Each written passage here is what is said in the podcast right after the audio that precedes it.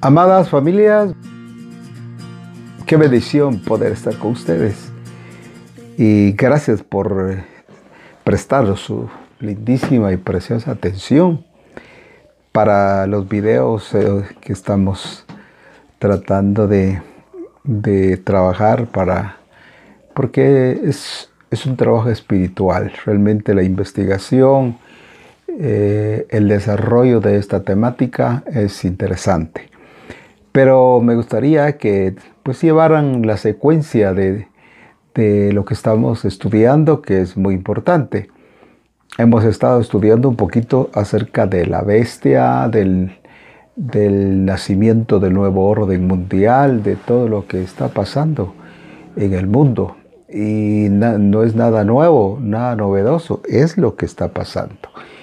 Entonces vamos a seguir viendo hoy varias cosas que, que nos competen en el, en el, ambiente que se vive, en esa, esta cosmovisión que actualmente se vive y necesitamos eh, desarrollar varias, varias cosas. una de las, de las cosas importantes que tenemos que ir viendo es eh, algo que el Señor Jesús eh, habló un día en el capítulo 16 y versículo, es exactamente el versículo 18 del libro de Mateo. Y como es un estudio es lindo pues ir interactuando y, ver detalles muy importantes. Eh, gracias por esa confianza que tenemos de poder entrar a sus hogares, la oficina, donde esté, y poder compartirles temas tan interesantes. Y exactamente estamos enfocando el mundo espiritual. Ese es el punto. El desarrollo de un mundo espiritual. Porque tenemos que darnos cuenta de que estamos en un mundo natural y todo lo vemos naturalmente tal como se ven las cosas. Es más, la misma Biblia es un campo natural si lo queremos ver así, la letra, la teoría, todos los, todo el contenido histórico que tiene y posiblemente uno no le, no le puede encontrar mayor cosa. Pero a medida que vayamos desarrollando y viendo esta temática y vamos profundizando, entonces en la palabra encontramos muchas cosas profundas. Eh, y ya el, profeta Daniel nos habló hace muchos, muchos años, muchos años atrás, en el capítulo, me gustaría que leáramos eh, en el libro de Daniel, eh, voy a usar hoy varios versículos, pero como estamos estudiando, qué interesante. Capítulo 2, 22 del libro de, de Daniel, me dice así, Él revela lo profundo y lo escondido, y conoce lo que está en tinieblas, y la luz mora con Él. Dice, Él revela lo profundo y lo escondido. Entonces aquí surge una pregunta. ¿Hay cosas escondidas y profundas en la palabra? Eh, tenemos muchas cosas que desarrollar, misterios que ver, claro que sí. Podríamos decir que la Biblia es un océano de profundidad que no logramos eh, ver tantas cosas porque es interesante que Dios dejó los cinco ministerios en la palabra para desarrollar la temática de Dios eh, y el contenido de, su palabra, toda la Biblia es una, revelación de Dios. Y por eso necesitamos los apóstoles, los profetas, evangelistas, maestros, eh, pastores, los, los ministros, los cinco ministerios para desarrollar la función eh, de la revelación de la palabra y edificar a los santos. Y creo que esta es una de nuestras funciones, eh, especialmente en el tiempo que vivimos. Pues bien, siguiendo nuestra temática, eh, aquí tenemos un cuadro al fondo que usted leerá inmediatamente ahí las puertas del infierno. ¿Y por qué tengo tanto tiempo este cuadro aquí?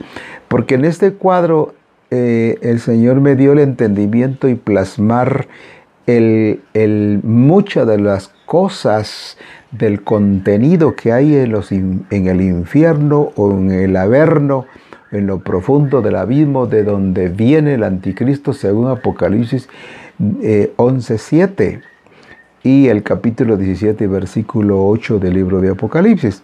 Pues bien, aquí encontramos en el capítulo 16 del libro de Mateo y versículo 18 que dice, Jesús dice, yo también te digo, hablando de la revelación que tuvo Pedro, yo también te digo que tú eres Pedro, tú eres Pedro, y sobre esta roca edificaré mi iglesia, no la roca de Pedro, porque Pedro es una pequeña piedra del, del, edificio, así como todos nosotros. Como dice primero de Pedro 2.1, somos piedras vivas del edificio. Pero la principal piedra del edificio, la piedra del ángulo, es Jesús, donde se toman todas las medidas para la, edificación de este tabernáculo, de este gran edificio en el mundo, que es su iglesia. Pues el Señor refiriéndose a esto le dice, sobre esta roca edificaré mi iglesia. Es decir, que la iglesia en sí, aunque en el mundo tenga un montón de nombres, nombres y títulos y apellidos y organizaciones y misiones y cuanta cosa hay en este mundo, todas ellas se, se pues se toda esa cuestión eh, geográfica acerca de la iglesia, pero la iglesia es única. La iglesia al final se ve como un archipiélago repartida en cuantos pedazos en el mundo, pero finalmente la iglesia es única, es su cuerpo. Jesús es la cabeza principal y la iglesia obviamente que somos nosotros, somos el cuerpo. Entonces el Señor le dice a Pedro Simón, hijo de Jonás, sobre esta roca edificaré mi iglesia. Y luego dice, y las puertas del infierno o las puertas del Hades no prevalecerán contra de ella. Otra vez, edificaré mi iglesia y las puertas del Hades no prevalecerán contra de ella. Esa cuestión de las puertas del Hades si lo tomamos históricamente, pues eh, tenemos mucho que comentar acerca de, por ejemplo, la persecución sangrienta que vino a los cristianos en las épocas, eh, pues en los primeros siglos de la iglesia, la persecución terrible que las diez grandes persecuciones que vinieron fue horrible. Eh, todo el espectáculo que tenía en el Coliseo romano, en fin, em, esa, esa, investigación que se hacía en España, em, digamos, eh, toda esa, esa, persecución terrible que vino a los herejes por su fe. Todas esas historias son, son muy tristes, son muy dolorosas. Entonces, eh, las puertas del Hades. Y entonces el Señor nos dice claramente que todas estas potestades que se levantaron contra la iglesia, la iglesia del Señor, no van a prevalecer. Nunca van a derrotar a la iglesia verdadera del Señor. Las puertas del infierno no prevalecerán contra de ella. ¿Cuáles puertas? pues aquí es donde se abre el mundo espiritual. Aquí es donde yo quiero pues que nos, eh, eh, concentremos unos, unos, unos momentos acerca de esas puertas del infierno. ¿Cuáles son esas puertas? ¿Dónde están esas puertas? Pues son muchas. Y, eh, yo considero que sería un, estudio bastante extenso al estudiar el Seol, el Hades, ese submundo o inframundos y el submundo y esas puertas de la muerte, esas puertas tenebrosas que hay en lo profundo de la tierra. Y sobre todo cuando uno ve todos estos pasajes que ustedes tienen ahí en, pantalla, por ejemplo, el ver la tierra del olvido. Y en este Salmo capítulo 88 y versículo 12 del libro de los, de los Salmos, dice ahí el, este Salmo 88 y versículo 12, dice, se darán a conocer tus maravillas en las tinieblas y tu justicia en la tierra del olvido. Aquí habla algo de, de que es muy interesante. Dice, la tierra del olvido. ¿Cuál tierra del olvido? Habrá entonces otro mundo, otro submundo eh, en las esferas profundas de la tierra, donde hay una tierra que se le llame la tierra del olvido. Luego también tenemos Job 18, 38, 19, donde dice, la oscuridad son mansiones obscuras por la eternidad. Eso lo corrobora también Pedro cuando dice que, que a las puertas eh, las cárceles, las prisiones donde es el tártaro, esa es la palabra que encontramos en Pedro, donde dice que están, donde están preservados o guardados los ángeles que no guardaron su dignidad, sino que están preservados para el día del juicio. Es decir, que lo que viene al mundo es cosa terrible.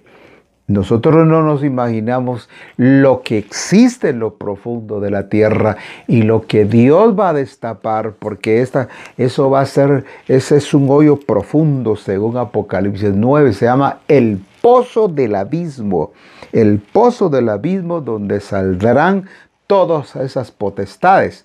Tinieblas, tierra de tinieblas, en Jeremías 2.31 nos habla de tierra de las tinieblas. En, el capítulo eh, 22.13 de Job habla de las densas tinieblas. Entonces, cuando la Biblia habla de las densas tinieblas, ¿a qué se refiere? Densas tinieblas, tinieblas y más tinieblas. Entonces también habla de, densos nubarrones. Pero Job 22.13 me gustaría darle lectura porque eh, es interesante 22.13 del libro de Job que dice así. Eh, eh, este capítulo 22.13 dice, y dices, ¿qué sabe, qué sabe Dios? Pues mucho, pues Él juzgará a través de las densas tinieblas, densas tinieblas en lo profundo. Habla también el libro de Proverbios 7:27, nos habla de las cámaras de la muerte. Pero ¿dónde están? En lo profundo. Habla de las sombras de la muerte, 23:4 del libro de los Salmos. Y en el Salmo 10, 10, 21 nos habla de sombras profundas. Quisiéramos, quizá vale la pena que lo viéramos por un segundo, ya que estamos pues a la luz de la palabra en el capítulo 10 de Job, verso 21, dice, antes que me vaya para no volver a la tierra de tinieblas y sombras profundas, tierra tan, tan lóbrega como las mismas tinieblas, de sombras profundas, sin orden, sin orden. Ahí donde se terminó el orden. Ahí es un desorden, las densas tinieblas donde los seres humanos no pueden verse. Entonces, las sombras profundas sin orden, donde la luz es como las tinieblas. ¿Está escuchando eso? Donde la luz es como las tinieblas. Me, cuesta entender eso, pero así lo dice. Dice, donde la luz es como las tinieblas. Así como vemos la densa, la inmensidad de la luz del día. Así es, pero en tinieblas, en lo profundo. Pues bien, hemos visto entonces todas, todos estos nombres que tenemos, sombras profundas, prisiones de oscuridad eternas, eso ya lo dice Judas, Judas 1.6, eh, prisiones de oscuridad, prisiones de oscuridad y me gustaría tal vez que le diéramos una, una, una pasadita al capítulo 2 de Primera de Pedro, Segunda de Pedro, capítulo 2 y versículo 4, donde dice, porque si Dios no perdonó a los ángeles cuando pecaron, sino que los arrojó al infierno y los entregó a fosas de tinieblas. Esta palabra está en el, en el griego, es tártaros reservados para el juicio. Es decir, que todo lo que hemos comentado hasta el momento, todo es una preparación para lo que viene en el día final. Es terrible. E, esto asombra, pero los quiero dejar con la inquietud porque tenemos que todavía ver las puertas de la muerte tenebrosas, el Hades, el Seol, la oscuridad. Otras, otras, otros lugares podrían ser los volcanes. Los volcanes son como los como los las aberturas que tiene o los respiraderos que tiene el infierno. Otras podrían ser los volcanes, el triángulo de las Bermudas, que hay mucho que hablar de esas ciudades, esa ciudad que se dice históricamente que desapareció y que ha habido una atracción, hay una fuerza magnética profunda donde barcos y aviones y, bueno, cuánta cosa se habla precisamente del Triángulo de las Bermudas, la fosa de las Marianas, la fosa de las puertas de, en Puerto Rico y etcétera. Ahí podemos hablar un montón que al final estamos viendo los respiraderos o vimos las tapas, los polos de esta esfera de la Tierra, los polos, son tapaderas que están cubriendo el abismo, que es lo más profundo. Bien, pero para terminar el capítulo 10, y aquí quiero llamarlos a reflexión para ir terminando esta parte de, de este video, en el capítulo 10 y aquí quiero que me ponga toda su atención porque este es un estudio y si usted lleva la secuencia es interesante porque inclusive eh, aparecerá ahí en la pantalla los números telefónicos donde podría usted hacer una pregunta, alguna interrogante, pues estamos dispuestos a, inclusive los correos estarán también ahí. Bien, el capítulo 10 del libro de Mateo para terminar en este momento dice el versículo 28, póngame atención, le, va a traer eh, mucho impacto a su corazón. 10, 28 del libro de Mateo dice, no temáis a los que matan el cuerpo, hablando cuerpo físico, pero, pero no pueden matar el alma. Más bien temed aquel que puede hacer perecer tanto el alma como el cuerpo en el abismo, en el abismo, en las tinieblas, en la tierra del olvido, en lo profundo, en la densa oscuridad, ahí en las prisiones eternas, en esas cavernas profundas, ahí, ahí es donde hay que temerle. Ahora, por un momento imaginémonos un cáncer. Un cáncer, pues hay varios tipos de cáncer, por supuesto, que es ese em, es increíble la, lo, el impacto que tiene el cáncer en un, en un cuerpo, esa desintegración tan terrible. Pues, pues, bien, el punto aquí es que dice, no temáis a los que matan el cuerpo. Un cáncer puede destruir, desintegrar un cuerpo, pero luego dice, pero, pero no pueden matar el alma. Es decir, pueden matar todas las células, pueden matar todo el cuerpo físicamente, pero no el alma. Ahora bien, este pasaje lo está hablando el Señor Jesús y él dice, pero temed más bien aquel que puede hacer perecer tanto el alma como el, como el cuerpo en el infierno, en el abismo. Entonces aquí hay una llamadita al margen de esta Biblia que es las Américas, la que estoy usando, y dice destruir destruir en el griego. Ahora, por un segundo, pongamos a pensar, ¿cómo es este verso? Que Dios puede destruir mi cuerpo y mi alma en el infierno, en el inframundo, en la tierra del olvido, en la tierra de oscuridad, en las densas nubarrones, en las tinieblas. Eso quiero decirles con todo mi corazón que qué importante es si alguien me está escuchando y necesita recibir al Señor o reconciliarse, hágalo. Tenga un encuentro personal con Jesús, su amado, el Redentor, el que vino y pagó el precio. Porque esto es terrible. Esta es palabra de Dios, del Dios eterno, del Dios Elohim, o del Olam, del Yuhei Bahei. Ese es el nombre maravilloso del Dios Todopoderoso, Elohim, el Dios que envió a su Hijo para librarnos de, esta condenación eterna.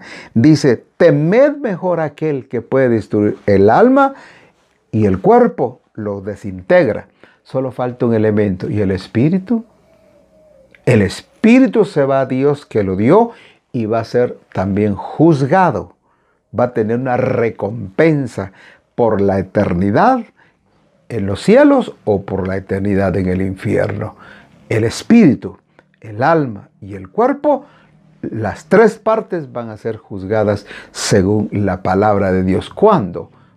Bueno, cuando el día esté listo el Señor para juzgar a la humanidad. Hay dos juicios, termino, dos juicios. El bimá de Cristo se llama el tribunal de Cristo que va a ser en los aires.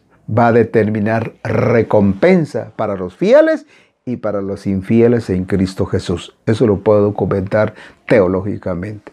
Pero también en el capítulo 20 del libro de Apocalipsis está el juicio del gran trono blanco. Es el juicio del Padre, donde Él llamará a la humanidad para juzgarlos según las escrituras. Si abrieron los libros donde están el registro de la humanidad, pero también se, Dios juzgará a la humanidad por este libro maravilloso. Y Dios recompensará a, a cada quien según fuere su obra. Por hoy, que Dios los bendiga y nos vemos pronto en el próximo video que sería el número 6. Este sería el 5. Bendiciones.